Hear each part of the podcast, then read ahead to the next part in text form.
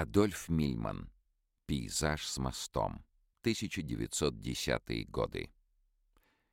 Имя Адольфа Мильмана, в отличие от многих других участников легендарного авангардистского объединения «Бубновый валет», сегодня мало известно.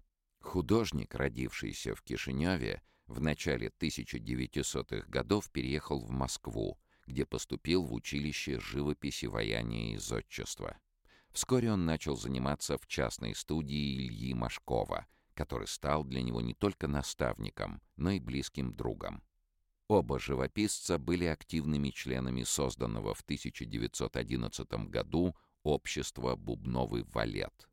А начиная с выставки картин левых течений 1915 года Адольф Мильман участвовал в сборных экспозициях современной живописи, проходивших в бюро Добычиной. Мильман предпочитал жанр пейзажа, портрету и натюрморту. Его виды бретонских, волжских и крымских городов часто раскладываются на простые объемы — шары, конусы и цилиндры. Такие мы можем видеть в работах француза Поля Сезанна. Кажется, художник специально очищал свои пейзажи от лишних деталей. Людей в его городских видах почти не встретишь.